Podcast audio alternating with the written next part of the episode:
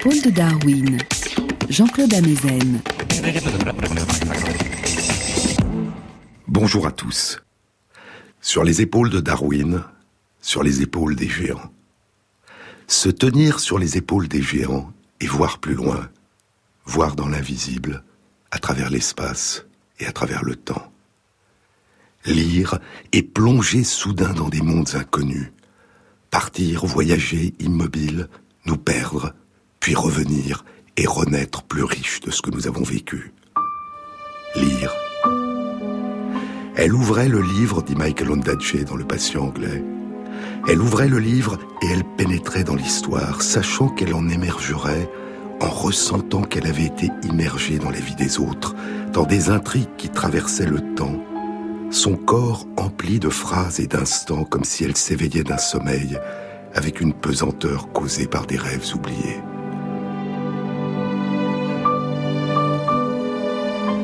Le langage, dit Oliver Sacks, le langage est cette invention tellement humaine qui permet ce qui en principe ne devrait pas être possible, voir par l'intermédiaire des yeux d'une autre personne.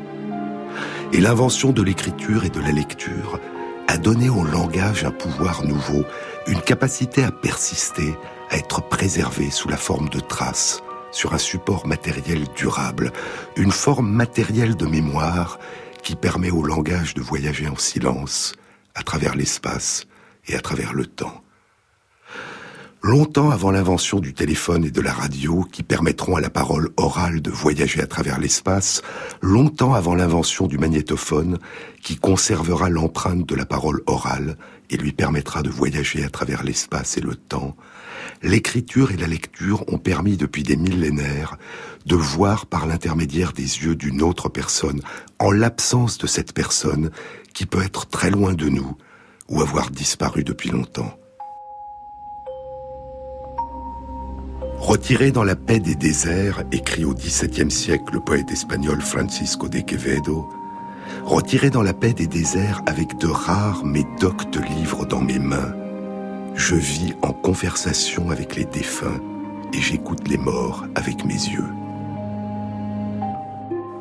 Les lettres ont le pouvoir de nous communiquer silencieusement les propos des absents, disait mille ans plus tôt le théologien Isidore de Séville. La lecture est une conversation, dit Alberto Mangel dans une histoire de la lecture, mais c'est une forme de conversation étrange. C'est une communication avec d'autres au milieu de la solitude, en leur absence.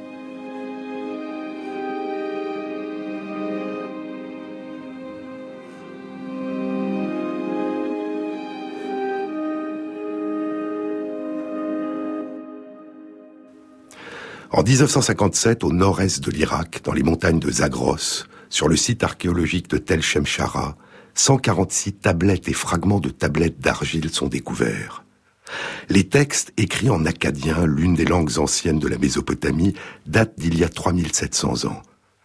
La plupart sont des lettres adressées à Kouari, un seigneur qui semble avoir régné sur le petit royaume de Mat Outem, le pays des gardiens des portes, dont la capitale est Shemshara.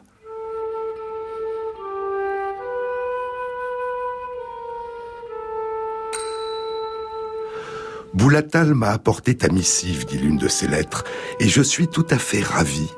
J'ai eu l'impression que nous nous étions vus, toi et moi, et que nous nous étions embrassés. Le texte, dit Alberto Mangel, le texte a annulé la distance réelle entre les lieux. Lire et écrire était devenu un moyen de se transporter dans l'espace.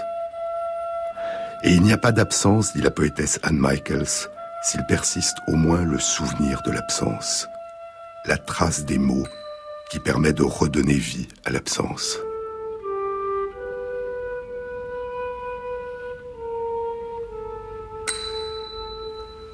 Les plus anciennes écritures dont on a découvert la trace en Chine sont des pictogrammes, des symboles sous forme d'images. Ils datent d'il y a environ 7 à 8 000 ans. Les plus anciens hiéroglyphes découverts en Égypte datent d'il y a environ 5 000 ans. En Mésopotamie, les signes cunéiformes les plus anciens découverts à Sumer datent d'il y a 5 à 6 000 ans. Parce que la bouche du messager était trop lourde, et qu'ils ne purent répéter le message, le seigneur de Koulab et Merkar modela de l'argile et y fit se tenir la parole, des mots, comme sur une tablette. Avant ce jour, il n'était pas possible de faire se tenir des mots dans l'argile. C'est la légende de l'invention de l'écriture qui est évoquée dans l'épopée Emerkar et le seigneur d'Arata, écrite il y a 4000 ans en Mésopotamie. Et c'est un peu plus tard, il y a plus de 3750 ans, que sera écrite en sumérien sur onze tablettes d'argile qui nous sont parvenues la grande épopée du roi Gilgamesh et de la cité d'Uruk que nulle cité au monde ne peut égaler. Regarde cette muraille, dit le poète au lecteur. Regarde cette muraille serrée comme un filet à oiseaux. Considère ce soubassement inimitable, palpe cette dalle du seuil amenée de si loin, avance-toi vers Eana, résidence d'Ishtar, que nul roi, que personne n'a jamais pu imiter. Monte déambulé sur le rempart d'Uruk, scrutant les fondations, contemple le briquetage. Tout cela n'est-il pas fait de briques cuites? Et les sept sages en personne n'en ont-ils pas jeté les fondations? 300 hectares de villes, autant de jardins, autant de terres vierges. Tel est le domaine du temple d'Ishtar. Va maintenant chercher la cassette en cuivre, manœuvre-en l'anneau de bronze, ouvre-en le volet à secret et tire-en la tablette de l'azulite pour y déchiffrer comment Gilgamesh a traversé tant d'épreuves. En un vertigineux cercle perpétuel, dit Alberto Mangel dans son dernier livre Le voyageur et la tour, en un vertigineux cercle perpétuel, le lecteur est enjoint de voyager dans la ville dont il lit la description, afin de découvrir un texte, celui qu'il tient dans ses mains, qui lui dira comment accomplir une série de tâches qui lui permettront de découvrir les aventures du roi Gilgamesh. Et ainsi, dès que nous commençons à lire l'épopée de Gilgamesh, nous découvrons que nous faisons déjà partie de l'épopée. Il était une fois, il y a 3750 ans, une voix qui nous parlait déjà, sans nous connaître, et qui nous parlait déjà de nous. Parmi tous les mondes, dit l'écrivain Hermann Hesse, parmi tous les mondes que l'homme n'a pas reçus en cadeau de la nature, mais qu'il a créés à partir de son esprit, le plus grand est le monde des livres. Dès le début de notre existence, nous commençons à déchiffrer, à découvrir, à apprendre à connaître, à lire le monde qui nous entoure. Et pendant que nous nous ouvrons à certaines dimensions du monde, nous nous fermons à d'autres.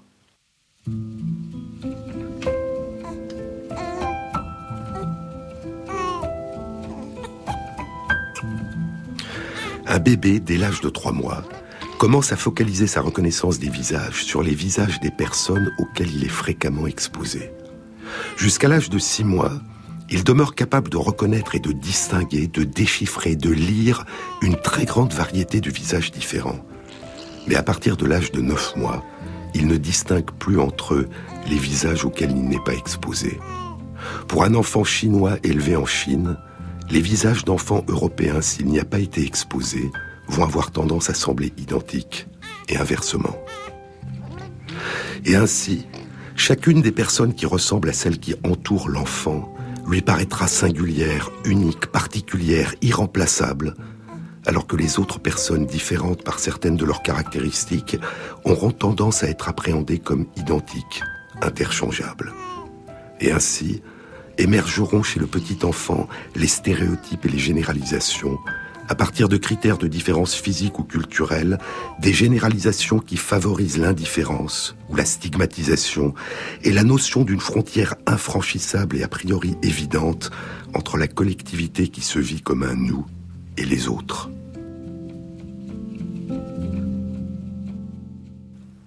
Il y a 140 ans, dans la généalogie de l'homme, Darwin écrivait il est vrai que si des hommes sont séparés de nous par de grandes différences d'apparence ou d'habitude, l'expérience nous montre malheureusement combien le temps est long avant que nous ne les considérions comme nos semblables.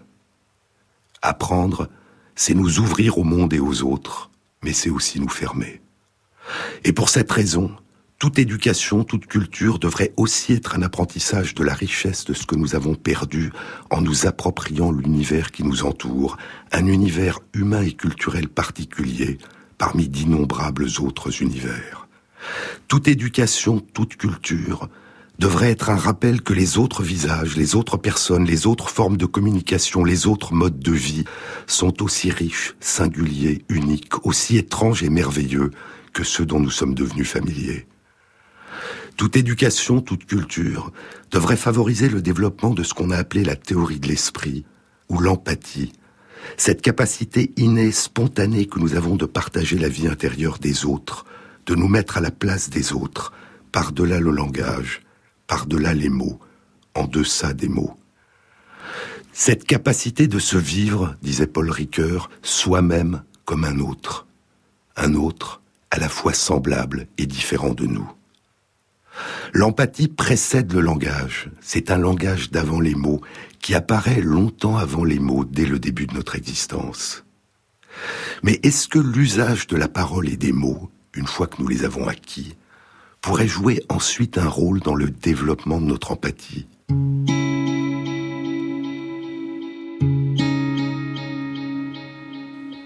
Le langage permet les récits, permet les fictions, permet de transmettre des expériences imaginaires. Est-ce que les récits et les fictions, et la lecture des récits et des fictions, pourraient jouer un rôle dans le développement de notre capacité à partager, sans avoir besoin du langage, la vie intérieure des autres? Les fictions, que ce soit sous la forme de romans, de poèmes, de pièces de théâtre, d'opéra, de cinéma, nous immergent dans des univers imaginaires, nous faisant partager des situations et la vie de personnes que nous ne connaissons pas, qui peuvent appartenir à d'autres cultures ou à d'autres temps, être d'ailleurs, loin de nous, ou d'une époque depuis longtemps disparue.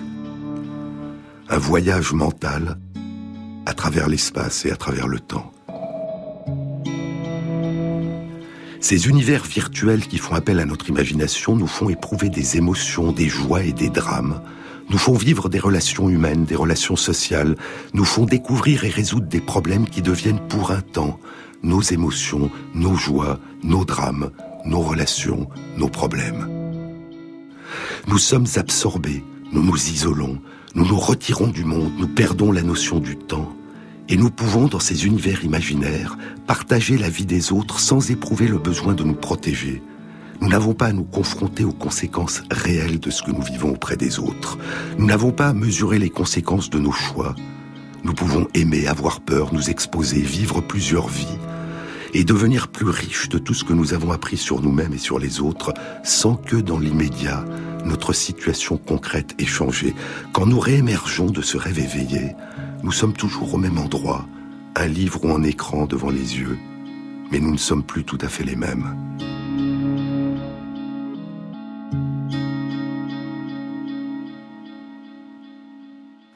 Le livre nous change, dit Mangel, et un livre devient un livre différent à chaque fois que nous le lisons, à chaque fois qu'il recolore notre monde intérieur et que notre monde intérieur le recolore. Est-ce que l'un des changements qu'opèrent sur nous les fictions que nous lisons pourrait être un développement de notre empathie, de notre capacité à ressentir et à comprendre ce que vivent les autres?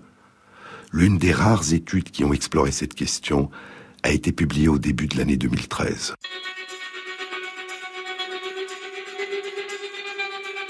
Jean-Claude Amezen sur France Inter.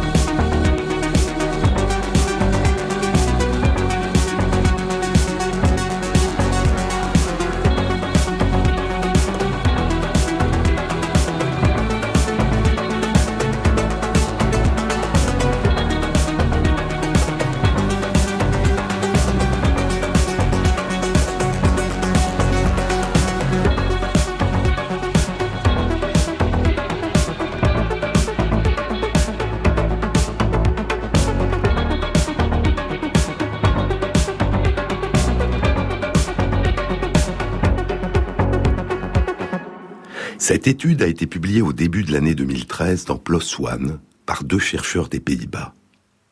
Les chercheurs avaient exploré chez 163 étudiants l'influence que pourrait exercer sur leur capacité d'empathie la lecture de deux types de textes différents, soit des textes de fiction, soit des reportages publiés dans des journaux.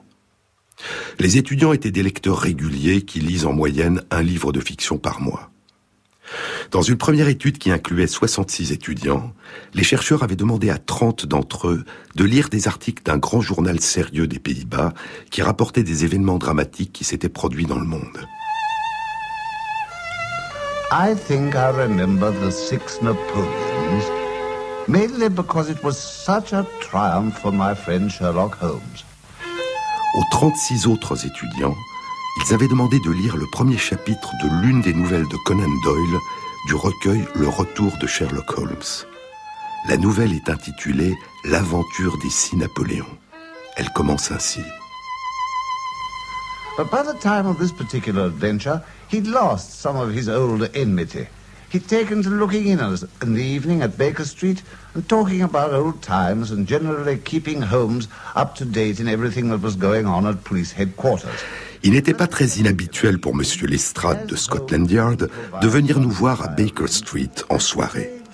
Et ces visites étaient appréciées par Sherlock Holmes car elles lui permettaient de se tenir au courant de tout ce qui se passait au quartier général de la police. En échange des nouvelles que Lestrade lui donnait, Holmes était toujours disposé à écouter avec attention les détails des affaires que le détective tentait de résoudre, et Holmes était capable en certaines occasions, sans en avoir l'air, de faire une suggestion ou de donner un indice tiré de sa vaste expérience. Ce soir-là, Lestrade avait parlé du temps et des nouvelles que donnaient les journaux, puis il s'était tu, tirant pensivement sur son cigare. Holmes le regardait avec attention. Well, Lestrade, anything remarkable on hand?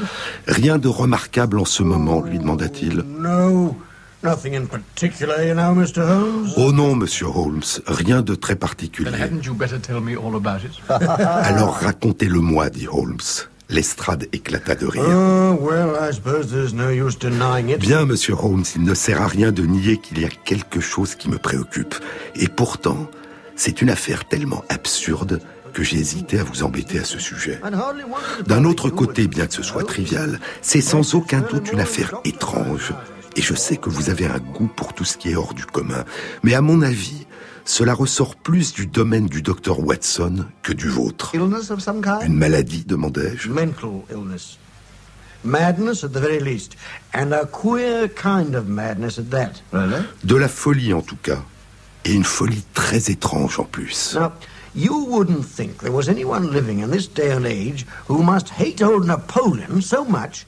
Vous ne pourriez imaginer qu'il y a quelqu'un aujourd'hui qui ait une telle haine de Napoléon Ier qu'il briserait tout buste de Napoléon qui lui tomberait sous les yeux.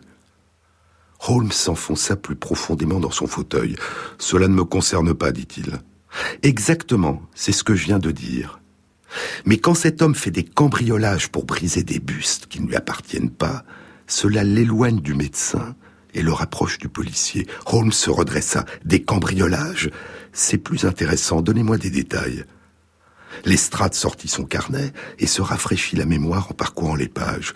Le premier cas dont nous ayons connaissance s'est produit il y a quatre jours, dit-il. C'était dans la boutique de Morse Hudson. On y vend des tableaux et des statues.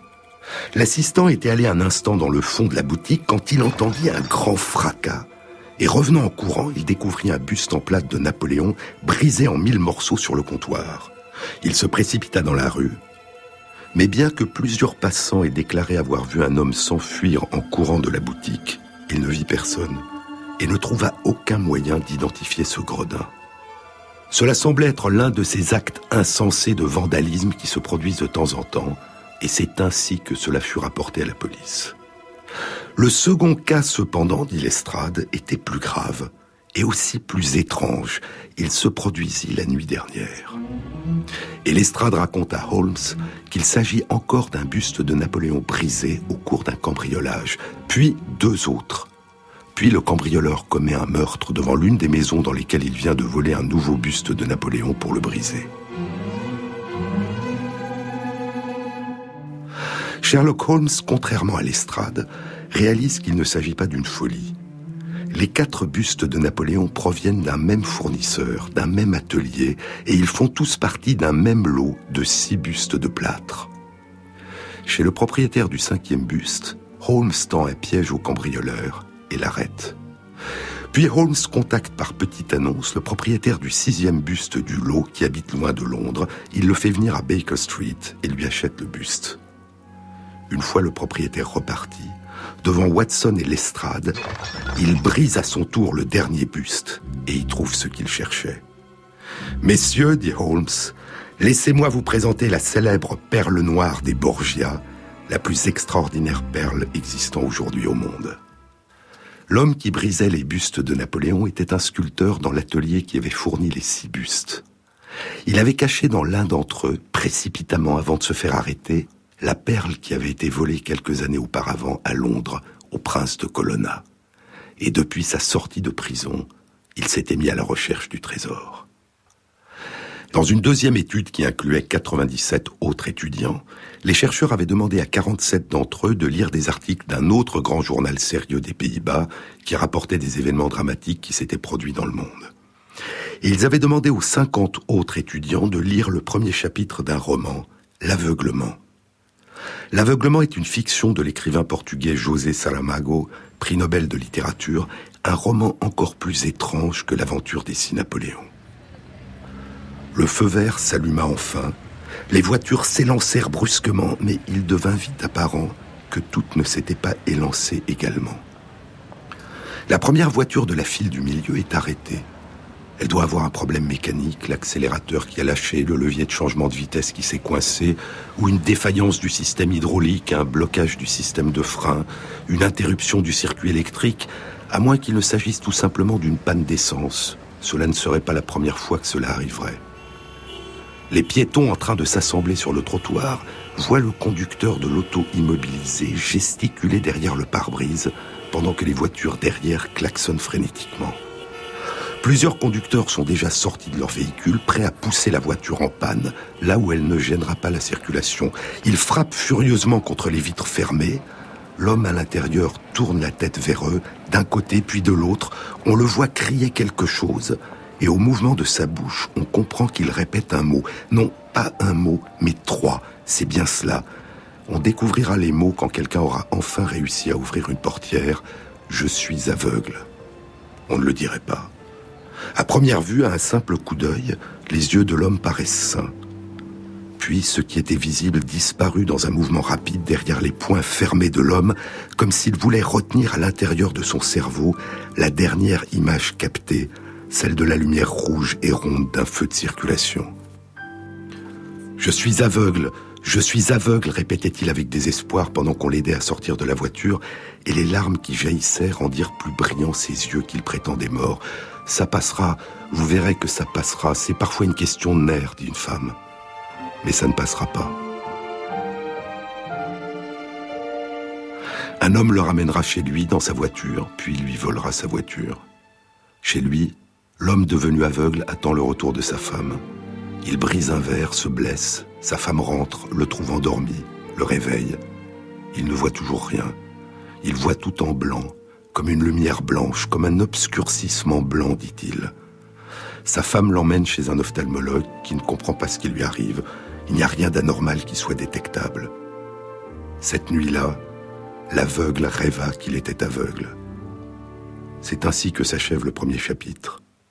Puis ce sera l'ophtalmologue qui perdra la vue, qui sera à son tour atteint de cette cécité blanche, et l'étrange épidémie se propagera à travers le pays. Pourquoi sommes-nous devenus aveugles dira beaucoup plus tard le médecin à sa femme. Veux-tu que je te dise ce que je pense? Dis. Je pense que nous ne sommes pas devenus aveugles. Je pense que nous étions aveugles. Des aveugles qui voient. Des aveugles qui, voyant, ne voient pas. Il faut parfois, suggère José Saramago, il faut parfois cesser de voir pour découvrir ce que les yeux ouverts nous ne parvenons pas à voir.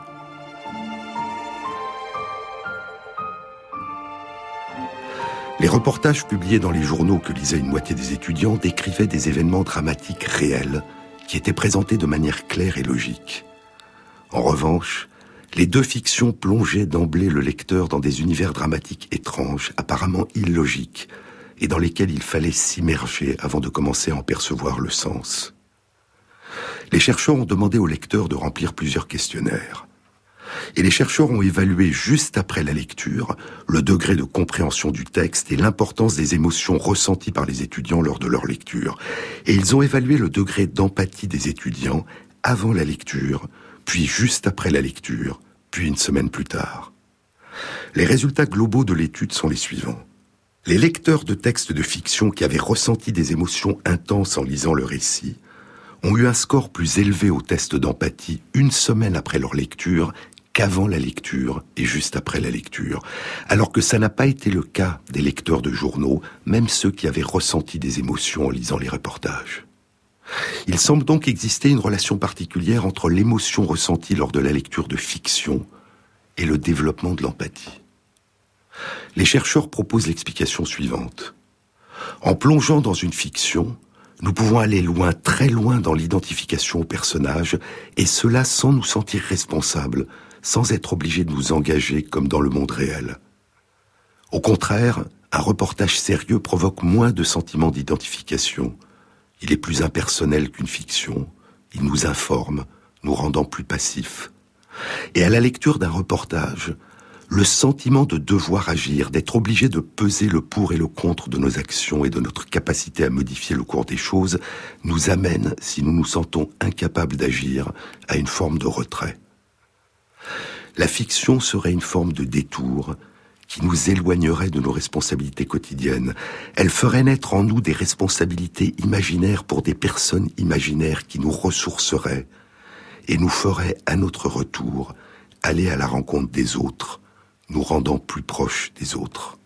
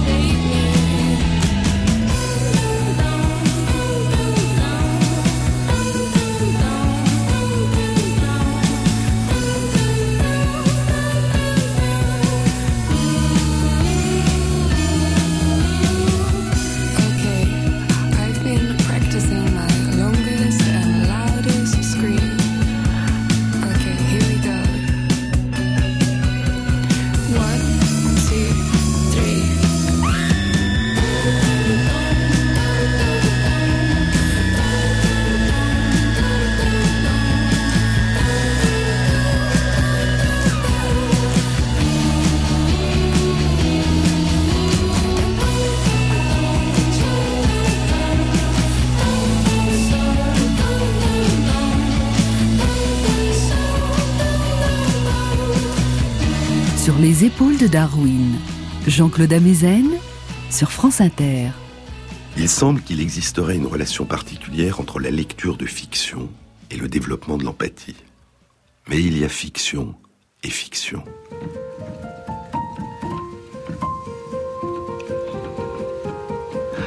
Y a des livres de fiction, des romans d'aventure, des romans policiers, des romans d'amour qui nous passionnent simplement par les intrigues, le suspense, les passions, les émotions, le dépaysement ou la détente qu'ils nous procurent. Et puis, il y a des livres de fiction qui nous passionnent non seulement par les récits qu'ils nous offrent, mais aussi et parfois avant tout par la beauté ou l'étrangeté de leur écriture, par leur style, par leur forme, par l'art qui s'y déploie, par ce que nous appelons d'un terme vague leur qualité littéraire, leur qualité artistique. Il y a 43 ans, 1970, dans un essai intitulé SZ, Roland Barthes disait qu'il y a des livres qui font de nous uniquement des lecteurs, des histoires que l'on consomme, que l'on dévore, puis que l'on jette pour passer à une autre histoire. Dans ces fictions, les aventures et les émotions que nous vivons peuvent être extraordinaires, mais les personnages sont relativement stéréotypés. D'une certaine façon, nous les connaissons déjà avant même de les avoir rencontrés. Nous suivons l'histoire et le narrateur. Nous sommes passifs. Et puis, dit Roland Barthes, il y a les fictions dont les voix sont plurielles, que nous devons constamment interpréter, les textes que nous co-écrivons pendant que nous les lisons. L'enjeu du travail d'écriture, dit Barthes, l'enjeu du travail littéraire, c'est de faire du lecteur non plus un consommateur, mais un producteur du texte. Quand je lis un texte littéraire, un texte pluriel, poursuit Barthes, alors j'écris ma lecture. Lire, c'est trouver des sens. C'est effacer ce divorce impitoyable entre le fabricant et l'usager du texte, son auteur et son lecteur. Qui parle? Plus l'origine de celui qui parle dans un texte est irrepérable, multiple, indéfinie, plus ce texte est pluriel, moins il semble avoir de propriétaires, de guides, d'interprétations évidentes, et plus, dit Barthes, l'histoire nous invite à la faire vivre. La performance du conteur, alors, c'est d'écrire une histoire qui ne se contente pas d'attendre un lecteur, mais qui a besoin d'un lecteur et qui ne sera jamais tout à fait la même histoire pour différents lecteurs, ni pour un même lecteur qui s'y replongera. Le sens du travail de l'écriture, dit Barthes, est d'empêcher de jamais répondre à cette question qui parle? Quand la voix est seule, elle ne transforme rien, elle ne fait qu'exprimer. Ce sont des voix tressées, entremêlées, rassemblées, qui donnent à une écriture son pouvoir de transformation. Quinze ans plus tôt, dans une lettre qu'il adresse à Barthes, Albert Camus évoque déjà ce caractère pluriel du texte. Il parle de son roman La peste. Il explique qu'il voulait que le livre ouvre à différents niveaux de lecture. Le roman imagine et décrit les ravages d'une épidémie de peste dans la ville d'Oran durant les années 1940. Mais l'un de ces niveaux de lecture, bien qu'il n'y soit fait aucune allusion dans le livre, dit Camus, est à l'évidence le combat de la résistance contre le nazisme. Pourtant, ajoute-t-il, c'est plus qu'une histoire de la résistance. L'écriture littéraire, dira Barthes, est plurielle, et elle ne dit pas tout. Elle est emplie d'un manque. Il lui manque une voix qui donne sens à toutes les voix présentes dans le texte, la voix du lecteur. L'historien russe de la littérature, Mikhail Bakhtin, a proposé comme Barthes que ce qui caractérise la fiction littéraire, c'est sa polyphonie. Le lecteur entre en dialogue avec ces voix multiples qui habitent le texte et y mêle sa propre voix. Les points de vue sont multiples, le sens n'est pas évident, le lecteur doit le chercher, l'inventer, et il doit, comme dans le monde réel, deviner les états d'esprit, les émotions et les intentions des personnages, leur vision du monde et la nature de leur relation aux autres. Pour cette raison, la fiction littéraire n'est peut-être pas simplement une simulation d'une expérience sociale, elle est une véritable expérience sociale. Et puis, il y a le travail sur la langue, le style. La littérature, dira Roland Barthes dans sa leçon inaugurale au Collège de France, la littérature met en scène le langage au lieu simplement de l'utiliser. Les forces de liberté, ajoute-t-il, Les forces de liberté qui sont dans la littérature dépendent du travail de déplacement que l'écrivain exerce sur la langue. D'autres auteurs proposeront comme lui l'idée que par son recours aux innovations de style, à l'art, la fiction littéraire nous défamiliarise, nous éloigne du langage habituel en nous faisant découvrir un univers nouveau, en nous révélant la complexité, l'étrangeté de ce que nous croyons jusque-là connaître. Est-ce que la dimension artistique d'un récit pourrait développer notre capacité à nous mettre à la place des autres? Est-ce que plus que le simple fait de lire de la fiction, le fait de lire de la fiction littéraire augmenterait notre empathie c'est l'hypothèse qu'ont exploré un psychologue, Emmanuel Castano, et son étudiant David Comerkid, de l'école de New York pour la recherche sociale. Leur étude a été publiée il y a deux semaines dans Science.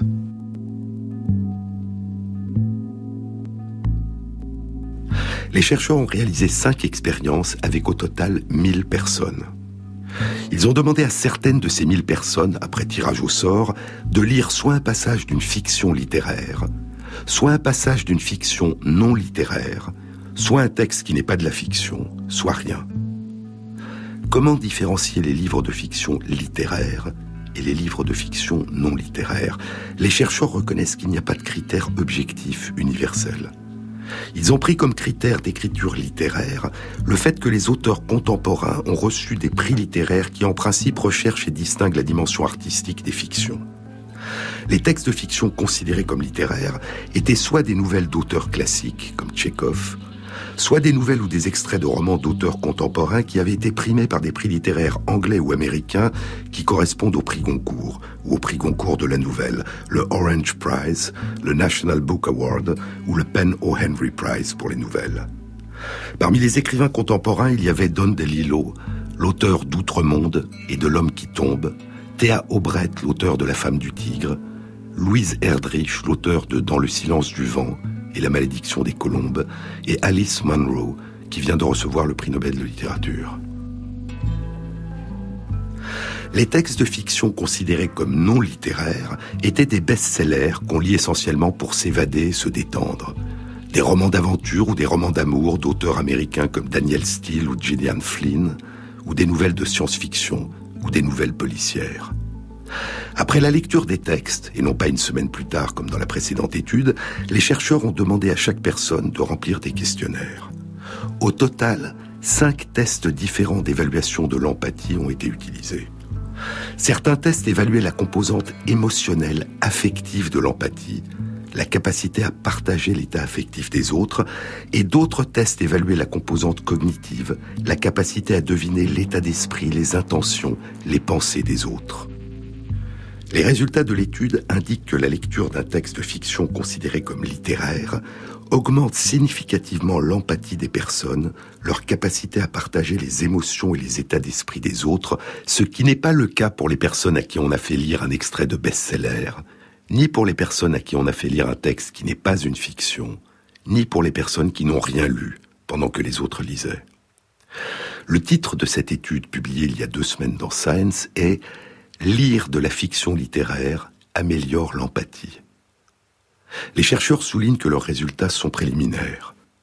En effet, d'une part, l'empathie des personnes n'a pas été mesurée à distance de leur lecture, et d'autre part, ce n'est pas un véritable comportement empathique qui a été évalué, mais seulement des tests de réponse à des questions, c'est-à-dire l'état d'esprit empathique des personnes. Et les chercheurs n'ont pas mesuré les autres bénéfices que pourrait procurer la lecture de livres de fiction dits non littéraires, comme la détente ou l'évasion. Mais la question très générale que pose cette étude, c'est celle des effets que pourraient avoir les œuvres d'art non seulement les œuvres littéraires, mais toutes les formes d'art sur notre ouverture au monde et aux autres. Et les chercheurs rappellent que depuis plus de 15 ans, des ateliers de littérature et des initiations à d'autres formes d'art, la peinture, la sculpture, le théâtre, font aujourd'hui partie de l'enseignement de la médecine dans la plupart des grandes facultés de médecine aux États-Unis et en Grande-Bretagne, avec pour but de favoriser chez les futurs médecins le développement de l'empathie.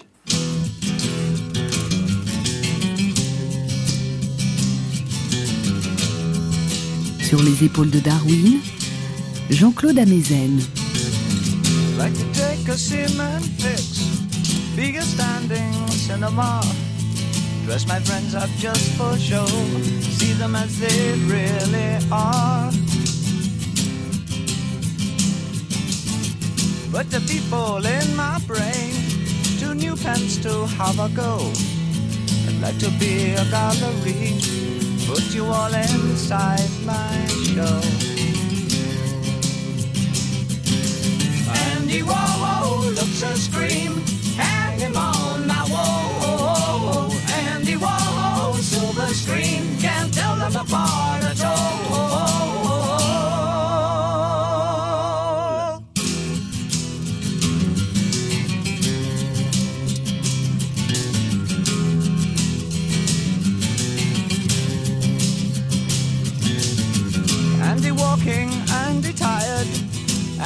A little snooze. Tie him up when he fast asleep, send him on a pleasant cruise. Mhm. When you wake up on the sea, be sure to think of me and you. To think about paint and to think about glue, what a jolly boring thing to do. Andy Warhol looks a scream, hang him on dream can tell them apart.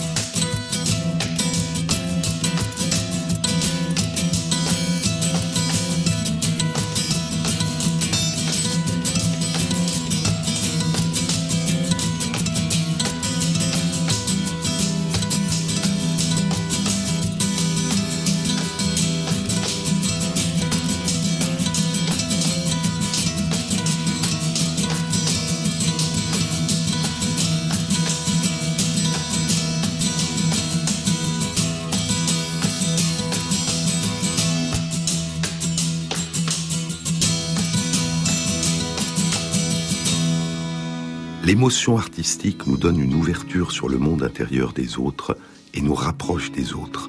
Elle permet de puiser, d'ouvrir en nous ce que nous avons de plus humain. De se vivre soi-même comme un autre, disait Paul Ricoeur, comme tous les autres. De voir en l'autre nous-mêmes comme l'étranger, disait l'écrivain Ben Okri, comme tous les étrangers. L'exposition à l'art, ou la pratique de l'art, est aussi une source de joie qui peut soulager la souffrance et permettre d'échapper à l'enfermement de la maladie ou du handicap. Le diabétologue André Grimaldi a noué une collaboration avec le théâtre d'Ariane Mnouchkine à la cartoucherie de Vincennes. Il propose à certaines des personnes qu'il soigne d'écrire leur expérience sous la forme d'une pièce de théâtre. Les rôles sont ensuite incarnés par de véritables acteurs. La personne malade devient le metteur en scène de la pièce. Puis une fois qu'elle est jouée, le spectateur. Cette pluralité, cette polyphonie, cette distance et cette immersion dans l'art permettent de transfigurer le basculement dans la maladie qui a été vécue, de se l'approprier et de le dépasser en se réinventant. Et l'exposition à l'art, ou la pratique d'un art, peut aussi, je vous le disais, aider le médecin, le soignant, à partager ce que vit la personne malade et à imaginer ensemble son avenir. La faculté de médecine de l'université Yale aux États-Unis a été l'une des premières, si ce n'est la première, à inclure dans la formation des étudiants en médecine de première et de deuxième année une initiation à la peinture dans des musées. L'enseignement était intitulé le Yale Center for British Art Project. En 2001, une étude rapportant les effets de cette exposition à l'art chez 176 étudiants en médecine de l'université Yale a été publiée dans une très grande revue médicale, le JAMA, le journal de l'Association américaine de médecine, et a eu un effet important sur le développement de ces initiatives dans le monde anglo-saxon. D'autres recherches suggèrent que l'étude de tableaux, la participation à des ateliers littéraires, à des ateliers de théâtre ou de musique, augmente l'empathie des étudiants en médecine, améliore leur capacité d'écoute et les rend plus humains et plus réceptifs à la narration, à l'histoire des personnes malades et à leurs problèmes.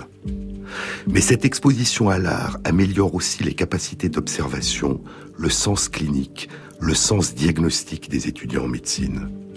Et ainsi, l'indifférence, le détachement, qui sont trop souvent encouragés durant les études de médecine et qu'une femme médecin dans l'une des publications appelle l'inhumanité, ne constituent pas les fondements d'une véritable compétence. Être plus proche des autres, avoir le souci des autres, augmente à la fois l'envie de les aider et la qualité de l'aide qu'on peut leur apporter. Ressentir permet de mieux comprendre, et il nous faut donner leur part à la fois à l'émotion et à la raison, aux arts et aux sciences. Quand l'émotion a été cultivée et apprivoisée, quand elle n'est pas envahissante, quand elle n'est pas simplement détresse ou panique, elle devient un complément indispensable de la raison.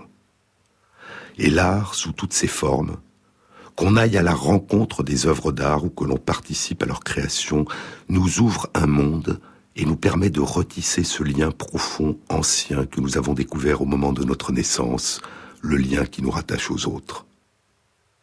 Vers la fin de sa vie, alors qu'il a dépassé l'âge de 67 ans, Darwin commence à rédiger son autobiographie à la seule intention de sa famille.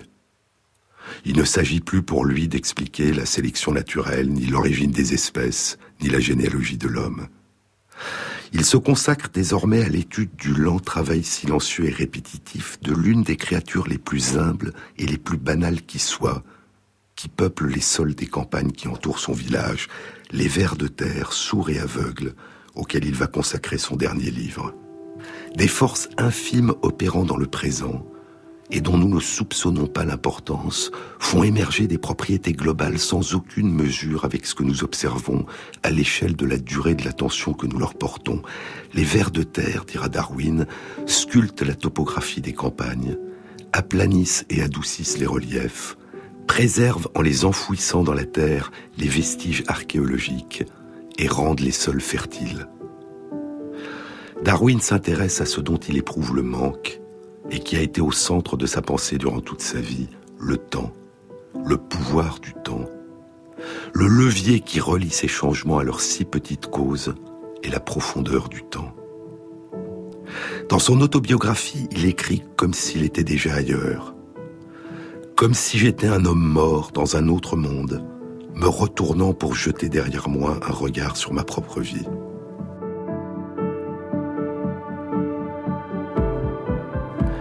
Il dit être devenu comme un homme qui ne perçoit plus les couleurs. Jusqu'à l'âge de 30 ans ou plus tard encore, la poésie, les œuvres de Milton, Byron, Shelley me procuraient un grand plaisir. Les tableaux et la musique me donnaient un grand bonheur. Mais depuis de nombreuses années, je ne peux plus supporter de lire une ligne de poésie. J'ai aussi presque perdu tout goût au tableau et à la musique. C'est une curieuse et lamentable perte de tout goût esthétique. Mon esprit semble être devenu une espèce de machine à moudre des lois générales à partir de larges assemblages de faits. Mais comment cela a-t-il pu causer l'atrophie de cette seule partie du cerveau dont dépendent les goûts artistiques? Je ne peux pas le comprendre. Et il ajoute la perte de ses goûts artistiques est une perte de bonheur. Elle pourrait être délétère pour l'intellect, mais plus probablement encore, elle pourrait être délétère pour le caractère moral en affaiblissant la part émotionnelle de notre nature.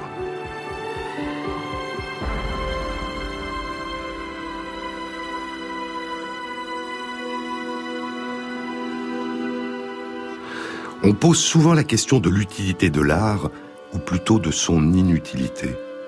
Et aux États-Unis, comme en France et dans d'autres pays, on remet souvent en cause la place accordée à l'école à l'initiation aux arts. Et pourtant, si nous voulons que l'école puisse réellement être une ouverture au monde et aux autres, alors il faut, dès l'enfance, accorder toute sa place non seulement à l'apprentissage des connaissances, mais aussi à l'imagination, aux émotions et à l'empathie que favorise la découverte et la pratique des arts. La connaissance est limitée, disait Einstein, mais l'imagination, elle, peut embrasser l'univers entier.